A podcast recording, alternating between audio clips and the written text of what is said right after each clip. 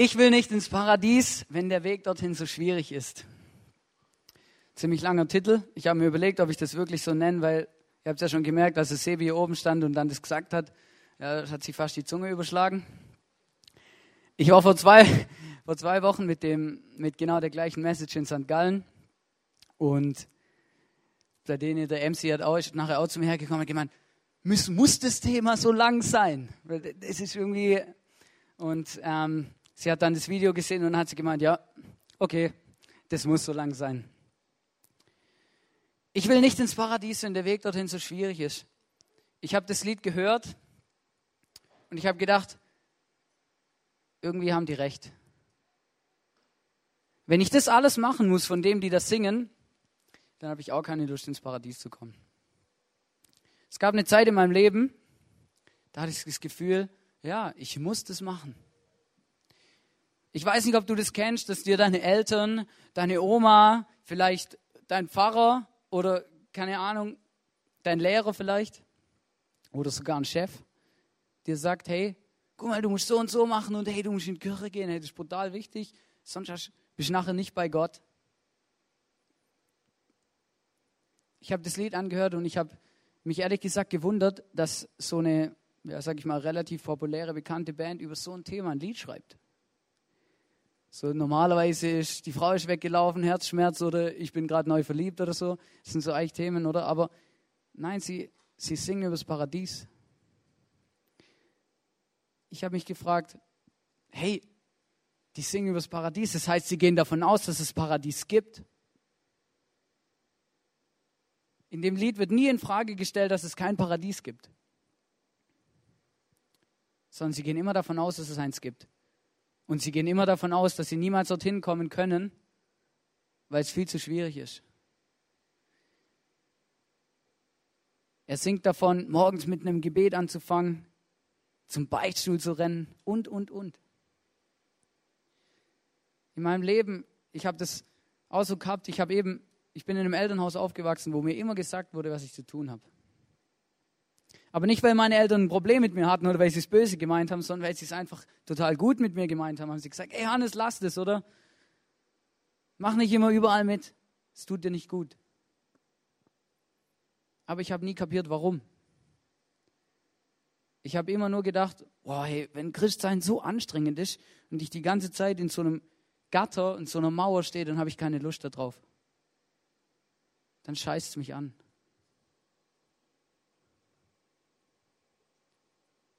Irgendwann habe ich zu Jesus gesagt, hey, okay, ich gebe dir eine Chance.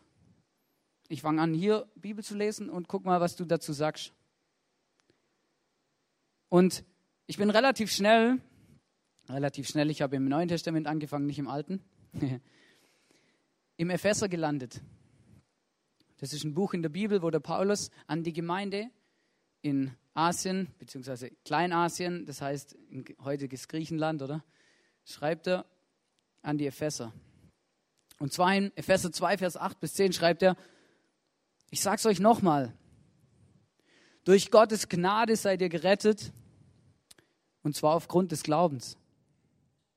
Ihr verdankt eure Rettung also nicht euch selbst. Nein, sie ist Gottes Geschenk. Sie gründet sich nicht auf menschlicher Leistung, sodass niemand vor Gott mit irgendetwas groß tun kann. Denn was, was wir sind, ist Gottes Werk. Er hat uns durch Jesus Christus dazu geschaffen, das zu tun, was gut und richtig ist. Gott hat alles, was wir tun sollen, vorbereitet. An uns ist es, das Vorbereitete auszuführen. In zwei Sätzen sagt Paulus hier genau das, was wir das Problem ist. Wie komme ich ins Paradies? Er sagt, hey, du bist gerettet aus Gnade bist du gerettet. Was bedeutet, ich bin aus Gnade gerettet? Ich versuche es euch zu erklären. Wir sind aus Gnade gerettet, weil wir glauben. Das ist der erste Satz, der hier steht. Gnade bedeutet, ich kann nichts dazu tun. Was der Paulus im zweiten Vers sagt, wo er sagt, ihr verdankt eure Rettung nicht euch selbst. Du kannst nichts dafür tun kannst nichts dafür tun, dass du im Paradies sein wirst. Nein, es ist Gottes Geschenk. Nicht aufgrund von menschlicher Leistung, nicht aufgrund von dem, dass ich in die Kirche gehe, dass ich bete, dass ich mit Messer und Gabel esse, keine Ahnung was. Nicht aufgrund von dem komme ich ins Paradies, sondern Jesus sagt, hey, einfach nur, weil ich will, dass du ins Paradies kommst. Jesus kommt, streckt dir die Hand hin, sagt, komm, glaub an mich. Nimm das an. Nimm was an? Nimm was an? Wenn man die Bibel anguckt, und es ist ein ziemlich dickes Buch, also ich habe es einmal geschafft, in einem Jahr durchzulesen, aber das war richtig anstrengend. Das Interessante ist, durch die ganze Bibel durch hat Gott nur einen Plan. Durch die ganze Bibel durch versucht er irgendwie Kontakt mit jedem einzelnen Menschen aufzunehmen. Mit dir, mit mir, mit jedem von uns. Er versucht, dich zu retten. Er versucht, dass du wieder im Paradies sein kannst. Und ich sage euch, was er hat geschafft. Ich weiß nicht, ihr seht vielleicht Christen, Leute, die an Jesus glauben, die mit einem Kreuz rumrennen oder irgendwas. Das hat eine Bedeutung. Nämlich Jesus, Gottes Sohn, ist kommen und gestorben am Kreuz. Und streckt dir die Hand hin und sagt, hey, ich bin gestorben für dich. Du kannst kommen. Nicht aufgrund von menschlicher Leistung. Es ist ein Geschenk. Hier, Paulus sagt es. Es ist ein Gottes Geschenk. Das bedeutet Gnade. Das Problem ist, auch das höre ich schon seit ich sechs oder acht bin, glaube ich. Ähm, und ich habe es trotzdem immer noch nicht kapiert. Ich habe die Dimension immer noch nicht kapiert, was es bedeutet, dass Jesus wirklich kommen ist. Aber manchmal genieße ich es einfach zu wissen, ich habe Müll baut, ich gehe zu Jesus und sage, hey, I'm sorry. Und er sagt, hey, okay, du bist so, wie du bist.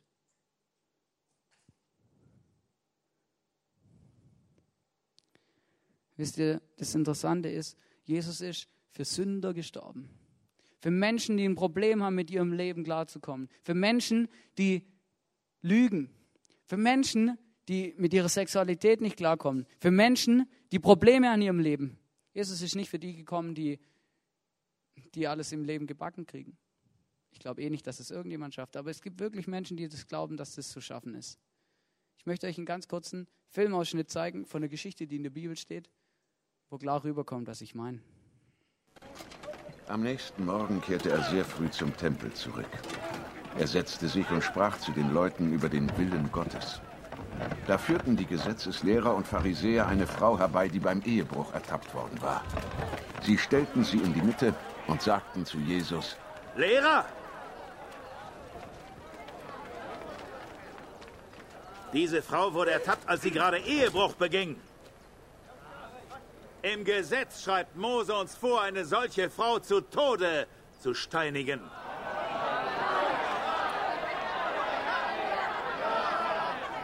Was sagst du dazu? Mit dieser Frage wollten sie ihm eine Falle stellen, um ihn anklagen zu können. Aber Jesus schrieb nur mit dem Finger auf die Erde.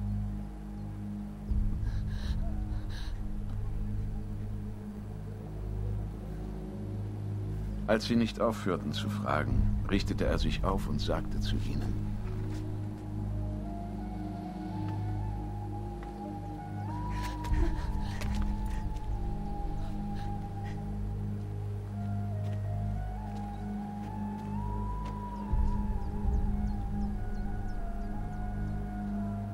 Wer von euch noch nie eine Sünde begangen hat, soll den ersten Stein auf sie werfen. Dann bückte er sich wieder und schrieb auf die Erde.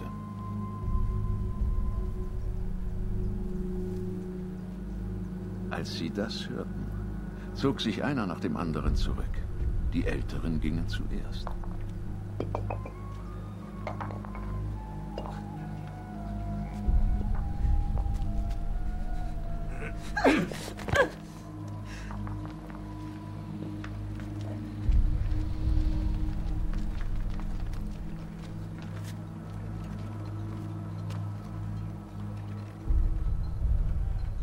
Zuletzt war Jesus allein mit der Frau, die immer noch dort stand.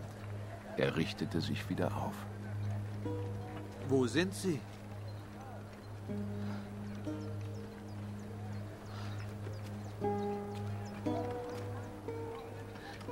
Ist keiner mehr da, der dich verurteilt?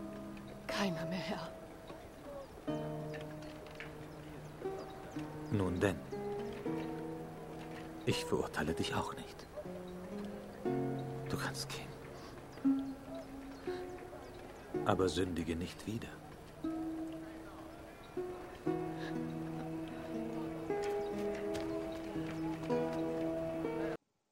Ich finde die, die Geschichte einfach beeindruckend. Weil sie zeigt ganz klar, wie Jesus ist. Ihr müsst euch vorstellen, diese Herren mit diesen Schals da. Das waren Israel die Leute, die gesagt haben, wo es lang geht.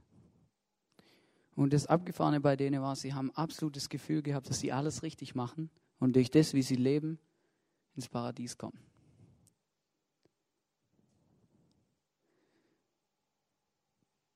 Aber sie haben nicht kapiert, dass sie es nicht können.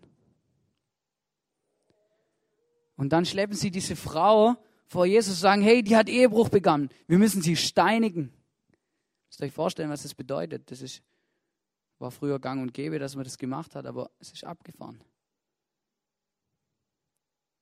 Und Jesus sagt, wer von euch ohne Sünde ist, der werfe den ersten Stein. Und in dem Moment haben sie kapiert, dass sie nicht ohne Sünde sind.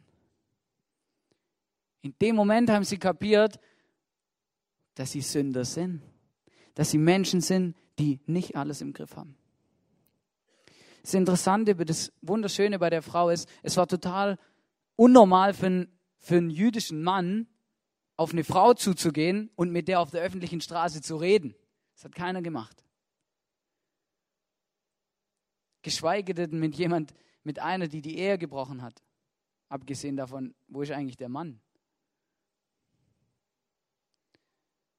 Jesus geht auf diese Frau zu und sagt ihr, hey, allein schon das, dass er mit ihr redet, zeigt ihr, dass er sie annimmt, dass es okay ist, wie sie ist. Er nimmt sie an und sagt, hey, ich vergebe dir. Ich vergebe dir, ist okay. Mach's aber nie wieder. Ich habe das Gleiche in meinem Leben auch schon erlebt. Dass ich Blödsinn gemacht habe, meine Eltern belogen, auch Frauen hinterher geguckt. Ich weiß, es ist nicht okay. Gott sagt, Hannes, ich vergebe dir, aber tu es nicht wieder. Was mich so beeindruckt, ist, dass ich es immer wieder tue. Aber was noch viel mehr beeindruckt ist, dass Jesus mir immer wieder vergibt. Das ist Jesus. Das ist sein Charakter. So ist er. Er sagt im Johannes 8, Vers 31 und 32 zu seinen Jüngern, wenn ihr mein Wort, wenn ihr in meinem Wort bleibt, seid ihr wirklich meine Jünger. Und ihr werdet die Wahrheit erkennen und die Wahrheit wird euch frei machen. Im Vers 36 sagt er, nur wenn der Sohn frei macht, der ist wirklich frei. Was bedeutet es, wenn ihr in meinem Wort bleibt? Das bedeutet, wenn ich das hier kenne. Wenn ich weiß, was da drin steht und wenn ich auch danach lebe. Da steht die Wahrheit drin. Und dann sagt Jesus im nächsten, und die Wahrheit wird euch frei machen. Das, was hier drin steht, bedeutet Freiheit. Jetzt kommen wir zu meinem Problem. Wenn ich das gelesen habe und vor allem, wenn Leute mir gesagt haben, was da drin steht, dann habe ich immer empfunden, dass es eine Einschränkung ist. Ich habe immer das Gefühl gehabt, dass ich, je mehr ich Jesus nachfolge, desto unfreier werde ich, weil immer mehr Regeln kommen, die ich einhalten muss. Immer mehr Zeugs, wo ich nicht brechen darf. Ich darf das nicht und ich darf das nicht. Ich darf das nicht. Ich finde es so abgefahren, dass ganz viele Christen, ganz viele Menschen, die Jesus kennen, durch die Welt laufen und immer betonen und immer sehen, was sie nicht dürfen. Und ganz wenige, die die andere Seite betonen und sagen, hey, guck mal, ich habe Jesus. Das bedeutet, ich bin gerettet. Das bedeutet, ich habe jemand, der mir hilft, der mir meinen Weg zeigt. Wir betonen immer das, was wir nicht dürfen. Warum eigentlich? Warum habe ich immer das Gefühl, die Regeln der Bibel schränken mich ein? Ich möchte euch ein Bild zeigen, das mir enorm geholfen hat, es zu verstehen oder zu verstehen, Stückchen weiterzukommen. Jesus spricht ganz oft in der Bibel, dass die Menschen Schafe sind. Ihr müsst euch vorstellen, wir haben jetzt hier so eine riesige Schafs, also ich mache einfach äh, Kreise, ja, wenn ich habe das, äh, das ist bei mir nicht so, ähm, also ich könnte aus der Wölkle machen, gell, aber egal, auf jeden Fall, ihr müsst euch vorstellen, das sind alles Schafe, oder? Sie sind hier eben auf der Wiese unterwegs, kreuz und quer. Das sieht jetzt eher aus wie ein Käse, aber ähm, das sind Schafe, ja. So, und jetzt, jetzt gibt es in unserem Leben Zeugs, wo ähm, wir haben hier mal einen Abgrund so eine Schlucht. Ist nur eine Skizze, gell? Wir haben, so eine, wir haben hier eine Schlucht und keine Ahnung, hier auf der Wiese, hier wächst irgendwelches giftiges Gras, vielleicht. So, und ähm, da oben hat es ähm, einen Urwald mit wilden Tieren. Ich schreibe lieber mal das Wort. Hä?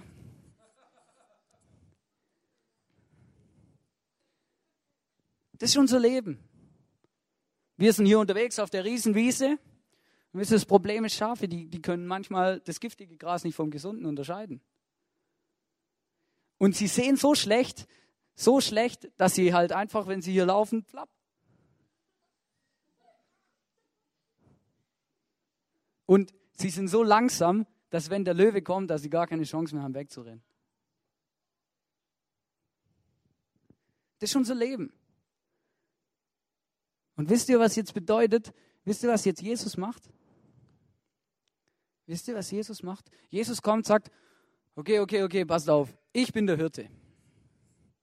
Jesus sagt ganz oft in der Bibel, dass er der Hirte ist und ähm, dass er sich um uns kümmert.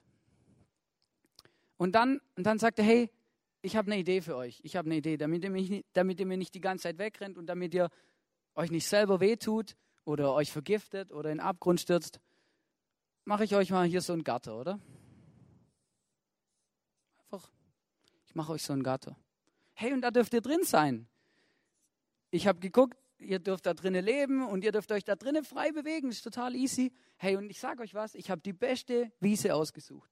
Das beste Gras. Ihr werdet am besten wachsen, wenn ihr da drin seid. Ihr werdet immer satt sein, wenn ihr da seid. Das ist das beste Gras, das am schnellsten wächst. Immer top. Wisst ihr, und jetzt kommt der Teufel. Jetzt kommt der Teufel, das ist der ganz klar Gegenspieler von Gott, der was dagegen hat, dass du Jesus kennenlernst, der kommt und sagt, boah, wisst ihr, der Teufel, der hat eine, eine, eine, eine Eigenart, oder? Er verdreht uns immer die Sicht. Das hat er schon im Alten Testament gemacht. Ganz am Anfang von der Bibel, wo von Adam und Eva die Rede ist, da sagt Gott, hey, ich habe euch geschaffen, Menschen, ihr dürft, Adam und Eva, ihr dürft in dem, in dem Garten rumlaufen, ihr dürft von jedem Baum essen, ihr, euch gehört alles. Nur von dem einen Baum nicht. Dann kommt der Teufel und sagt, hey, was ist denn das für ein Gott, hey? Ihr seid voll nicht frei. Ihr müsst von dem Baum essen, dann werdet ihr frei sein. Er verdreht unsere Sicht. Und wisst ihr, was der Teufel macht? Der Teufel, der versucht uns das Gras außerhalb extrem schmackhaft zu machen.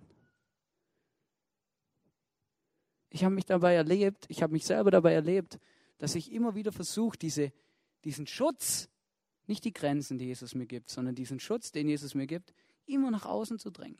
Jeden einzelnen Pfosten von dem Zaun, ich versuche immer mit dem Kopf da dagegen zu stoßen und ihn ein bisschen weiter rauszusetzen. Jeden einzelnen, den Zaun immer größer zu machen. Soll ich euch was sagen, was passiert, wenn wir das machen? Wir gehen Kompromisse ein. Wir gehen Kompromisse ein. Und wir verlieren den Blick auf den Hirten. Wir fangen an, zickzack zu laufen. Ich weiß nicht, ob ihr das kennt, aber ich finde es beeindruckend, wenn ich Schafe sehe auf einer Weide oder auch eine Kühe, die geben sich mit dem Gras innerhalb von ihrem Gitter nie zufrieden, sondern die strecken immer den Kopf durch den Zaun durch und fressen das Gras auf der anderen Seite. Ich weiß nicht warum. Warum haben die das Gefühl, dass das viel besser ist? Warum habe ich das Gefühl, dass das, was auf der anderen Seite von dem Zaun wächst, hey, viel besser ist? hey, immer mit meiner eigenen Frau zu schlafen, hey, Voll langweilig. Das ist mal ganz einfach, hey, da war eine Ehebrecherin. Hey, in unserer Welt, wenn, da raus, wenn ich da rausgucke, wenn ich mit Leuten unterwegs bin, die Jesus nicht kennen oder die ihn bewusst auch missachten, hey, keine Ahnung, die vögeln einfach wild in der Gegend rum. Ich weiß, das ist jetzt vielleicht nicht der richtige Ausspruch, aber wisst ihr genau, das ist das, oder? Das Gras auf der anderen Seite, das immer attraktiver wird. Der Teufel, der sagt, hey Mann, guck mal, das Gras da innen drin schmeckt so schlecht. Ich versuche euch das an einem Beispiel zu erklären. Es hat mir extrem geholfen. Ihr müsst euch vorstellen, es gibt Nutella, oder? Ihr wisst, ich liebe einfach Nutella, deswegen benutze ich das gerne als Beispiel. Es gibt Nutella. Und es gibt vom Hofer auch Nutella, das heißt Nutoka. Aber es schmeckt nicht wie Nutella. Und ich sage euch was, ich würde sagen, ich erkenne den Unterschied blind. Vielleicht sogar ohne Schmecken, nur mit Riechen. Und ihr müsst euch vorstellen, Gott sagt zu euch, hey, guck mal hier auf eure Wiese, hey, da ist alles voller Nutella. Da ist alles voller Nutella, das sagt Gott zu uns. Das geht euch gut. Das ist das Beste, was ihr kriegen könnt. Und das da draußen, hey, das ist nur Nutoka. Es lohnt sich gar nicht, da danach zu suchen. Wisst ihr, was der Teufel macht? Der wechselt die Etikette. Der sagt zu dir, Mensch, Hannes, hey, das, was du da drinnen hast, hey, das ist im Fall nur Nutoka. Da draußen gibt es Nutella. Das Problem ist, bis ich gemerkt habe, dass es nicht so ist, habe ich schon, bin ich schon ziemlich weit, stecke ich schon ziemlich tief in der Scheiße. Im Nutoka. Na, versteht? Hey, ohne Scheiße. Ich, ich habe mir echt überlegt, wie man das erklärt. Das ist ein Thema, das gar nicht so einfach zu erklären ist, aber ich finde, es zeigt es einfach gut. Der Teufel versucht uns einzureden, draußen ist Nutella, aber ich stehe im Nutella. Das Gras auf der anderen Seite, warum ist es so interessant?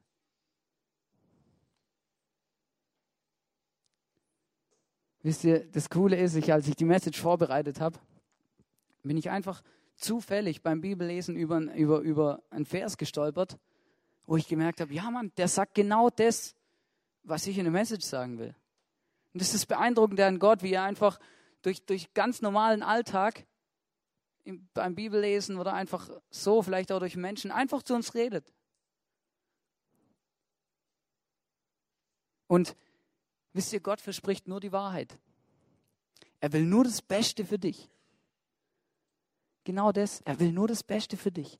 Er will dir zeigen, wo dein Leben hingeht. Deswegen geht er dir voraus. Er macht einen Schutzraum um dich herum, damit du dich nicht verletzt, damit dir nichts passiert, damit dein Leben gelingt. Und im Hosea 14, Vers 10 steht, wer klug und einsichtig ist, sind wir alle, oder? Der achte auf das, was in diesem Buch geschrieben steht. Die Gebote des Herrn weisen den Weg zu einem erfüllten Leben. Zu einem erfüllten Leben. Also ich suche das. Wer sie befolgt, kommt ans Ziel. Aber wer sich gegen den Herrn auflehnt, kommt zu Fall. Hey, das steht ganz klar. Wenn du meine Regeln beachtest, kommst du ans Ziel. Du hast ein erfülltes Leben. Wieso haben wir immer das Gefühl, dass es genau nicht so ist? Es gibt nochmal einen Vers, der das ziemlich cool beeindruckend darstellt, und zwar im Josua, Josua, Josua 1, Vers 8 und 9. Da steht, sprich die Weisungen aus meinem Gesetzbuch ständig vor dich hin und denke Tag und Nacht darüber nach. Also wenn ich mir das vorstelle, was der da schreibt, sprich ständig vor dich hin, ja, Jesus, ich danke dir. Denk Tag und Nacht darüber nach. Puh Mega anstrengend.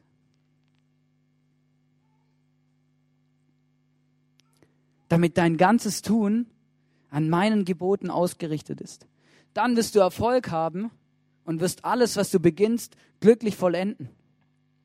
Ich sage dir noch einmal, sei mutig und entschlossen. Hab keine Angst und lass dich durch nichts erschrecken, denn ich, der Herr, dein Gott, bin bei dir, wohin du auch gehst. Wisst ihr, das ist Gott. Der sagt, hey, guck mal, ich habe dir, ich hab dir eine, eine Lebensanleitung gegeben. Ich habe dir was gegeben, wo dein besser dein Leben erfolgreicher macht. Ich habe dir was gegeben, was dir sagt und was dich daran hindert, in irgendwelche Fallen zu tappen, die dir jemand stellt, der nur Schlechtes für dich will. Ich möchte euch echt einladen. Ich möchte euch einladen, immer das Nutella zu sehen. Immer zu wissen, hey, bei Gott gibt es Nutella, ich stehe immer nur im Nutella. Die ganzen Verlockungen von außen ist das fremde Gras. Hör auf, dein Leben auf Dinge zu bauen, die keinen Bestand haben.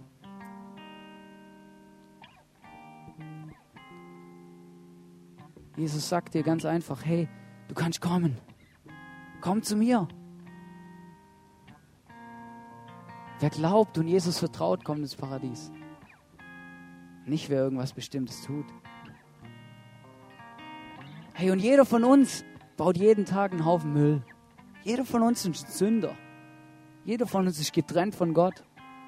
Und Jesus sagt, come on. Hannes, ich bin für dich kommen. Ich schenk's dir, nimm's an. Und dann, hey, lebe ich und genieße ich die Freiheit in Jesus. Weiß ich eigentlich zu schätzen, was es bedeutet, in dem Garten zu sein? Den ganzen Tag Nutella zu essen? Oder jammer ich die ganze Zeit nur rum? Weil ich das Gefühl habe, ich verpasse irgendwas. Gott will nur das Beste für uns. Regeln sind Schutz und Hilfe, unser Leben erfolgreich zu meistern. Sei stark, mutig und entschlossen. Und geh voran. Und Gott verspricht dir, ich werde immer bei dir sein. Ich bin immer hinter dir, egal wo du hingehst. Hey, und nimm das einfach mit. Nimm das damit raus und daheim gehst nächste Woche. Hey, ich habe einen Gott, der wohnt in mir. Der steht hinter mir, über mir, Seite. Ganze Bibel ist voll davon, dass er sagt, ich will dich leiten, ich will dir vorangehen, ich will dich führen, ich will dich beschützen. Ich will dir Nutella geben. Nutella kommt nicht in der Bibel vor, schade. Ist ja wirklich schön, aber leider nicht. Hey, nimm das an und speich es dir ab. Und wenn nächstes Mal der Teufel kommt und dir einreden will, dass Nutella außerhalb vom Garten steht, dass irgendwas schön ist, dass du was verpasst in deinem Leben, dann erinnere dich dran. Wer die Gebote hält, der wird ein erfülltes Leben führen. Aber auch mit dem Wissen, du darfst immer zu Gott kommen, egal was passiert ist. Und ich sage euch, was ich will ins Paradies. Weil der Weg durch Jesus so einfach ist. Amen.